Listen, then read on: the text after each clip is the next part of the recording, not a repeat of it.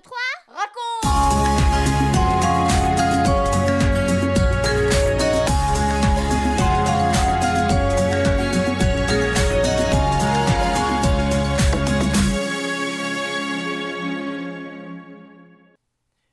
Bonjour à tous, bonjour, soyez les bienvenus dans notre 79e émission 1, 2, 3 raconte.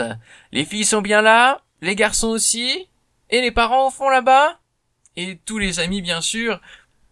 Nous allons pouvoir commencer cette nouvelle émission. Nous retrouvons l'apôtre Paul qui a parcouru des milliers de kilomètres pour annoncer l'évangile. Il est allé en Syrie, en Turquie, en Grèce, et à présent, des hommes méchants l'ont fait emprisonner. Ils veulent le condamner à mort. Paul, qui est juif, mais aussi citoyen romain, demande à être jugé par l'empereur de Rome. Sais-tu qui est cet empereur? C'est Néron. Tu as certainement entendu parler de Néron. Les soldats romains vont conduire à Rome le prisonnier Paul. Nous allons découvrir quelques étapes de ce long et très périlleux voyage depuis la Palestine jusqu'en Italie. Tu retrouveras ce récit dans le livre des Actes des Apôtres, au chapitre 27. Et la question du jour, eh oui, il ne faut pas l'oublier, la voici. Comment ce naufrage aurait-il pu être évité 1, 2, 3, raconte On confie Paul et les autres prisonniers à Julius, un officier de la garde impériale. On embarque pour l'Italie. Ils partent sur un grand voilier chargé de toutes sortes de marchandises. Avec l'équipage, il y a 276 personnes à bord. La navigation est très lente car les vents sont contraires. Les matelots grimpent avec agilité le long des grands mâts. Ils plient et déplient ces immenses voiles. Ils tirent sur les cordes et sondent régulièrement la profondeur de l'eau. Enfin, après bien des difficultés, ils approchent de l'île de Crète et accostent dans un lieu appelé Beauport. Mais le pilote veut aller plus loin. Il faut trouver un lieu où s'abriter, car ces vents violents nous empêchent d'avancer. Le voyage a été plus long que prévu. L'hiver sera bientôt là. Paul les avertit d'un danger qui les menace. Écoutez-moi, mes amis. Je vois que la navigation ne se fera pas sans péril, pour la cargaison et le navire, mais aussi pour nos vies. Il faut rester ici. L'avertissement est donné. Mais vont-ils écouter? Les discussions sont animées. On ne va pas rester ici pour passer l'hiver. Le port de Phoenix est plus agréable. Allons-y. Euh, ben oui, ce n'est pas loin et on a l'habitude de naviguer, nous, par tous les temps. Oh, on ne risque rien. C'est pas ce prisonnier qui va nous dire ce qu'il faut faire. Finalement, la décision est prise. Le pilote donne des ordres. Chacun à son poste. On lève l'ancre. On va longer la côte jusqu'à Phoenix. Julius décide de l'écouter. On embarque les prisonniers. Un vent léger vient de se lever. Il pousse le navire dans la bonne direction. Tout va bien. Il se voit déjà à Phoenix. On avait bien raison. Heureusement qu'on est parti et qu'on n'a pas écouté ce Paul. Mais le temps change brusquement. Un vent violent se déchaîne en tourbillon. Une sorte de typhon qui descend des montagnes vers la mer. Impossible de contrôler le navire. Il part à la dérive vers le large. Toute la nuit, il est violemment battu par de puissantes vagues. Le lendemain matin, la tempête fait toujours rage. Jetez la gargaison à la mer. Il faut alléger le navire. On jette toutes les marchandises par-dessus bord. Le troisième jour, on y jette les agrès, les voiles, les mâts, les cordages. Le grand voilier est semblable à une coquille de noix perdue au milieu de cette mer déchaînée. On ne sait plus si c'est le jour ou la nuit. On ne voit ni la clarté du soleil ni les étoiles. Impossible de se repérer.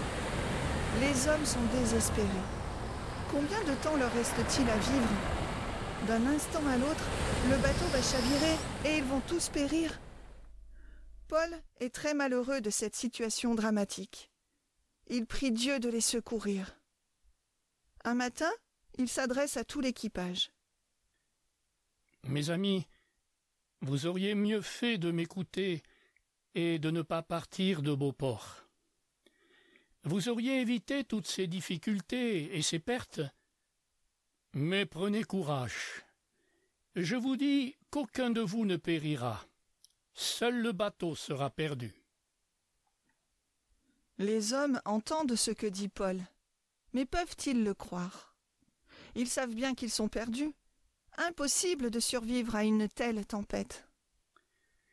Cette nuit, un ange de Dieu m'est apparu. Il m'a dit Paul, n'aie pas peur.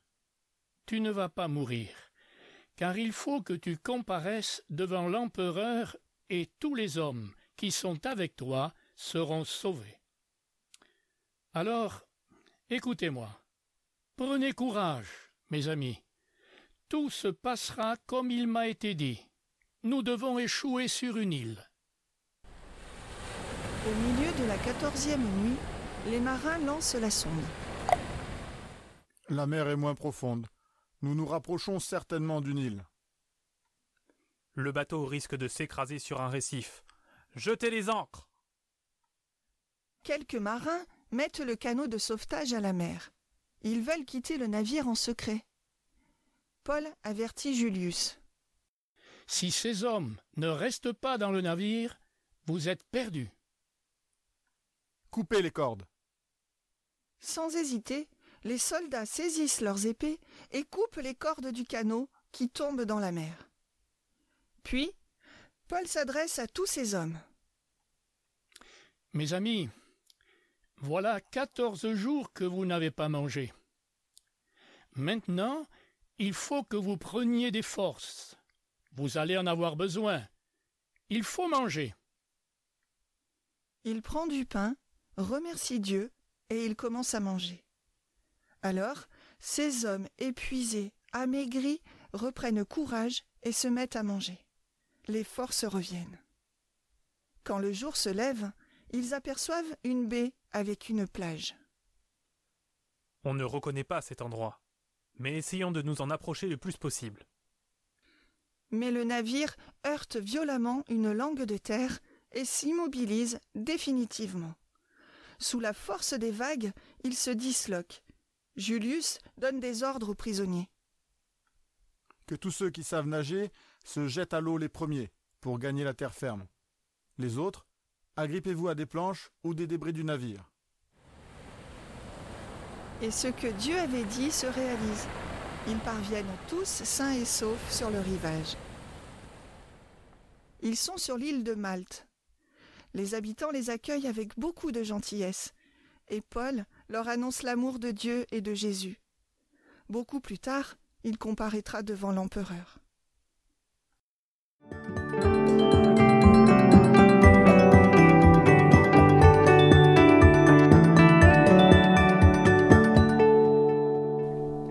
Un, deux, trois, quatre. Et toi Et moi? Nous allons répondre à la question de Benji. Il nous a demandé comment ce naufrage aurait pu être évité. Alors, as-tu trouvé? Eh oui, tout simplement en écoutant les avertissements de Paul et en restant à Beauport. Croire ce que Dieu nous dit et en tenir compte, c'est vraiment ce que nous pouvons faire de mieux, toi comme moi. Si nous faisons le contraire de ce qu'il nous dit, alors qu'est-ce qui se passe? Eh bien, nous en subissons les conséquences. Heureusement, le Seigneur est bon, il est patient avec nous, et souvent il vient à notre secours, il nous aide, et puis nous apprenons à mieux le connaître, et petit à petit à lui faire davantage confiance.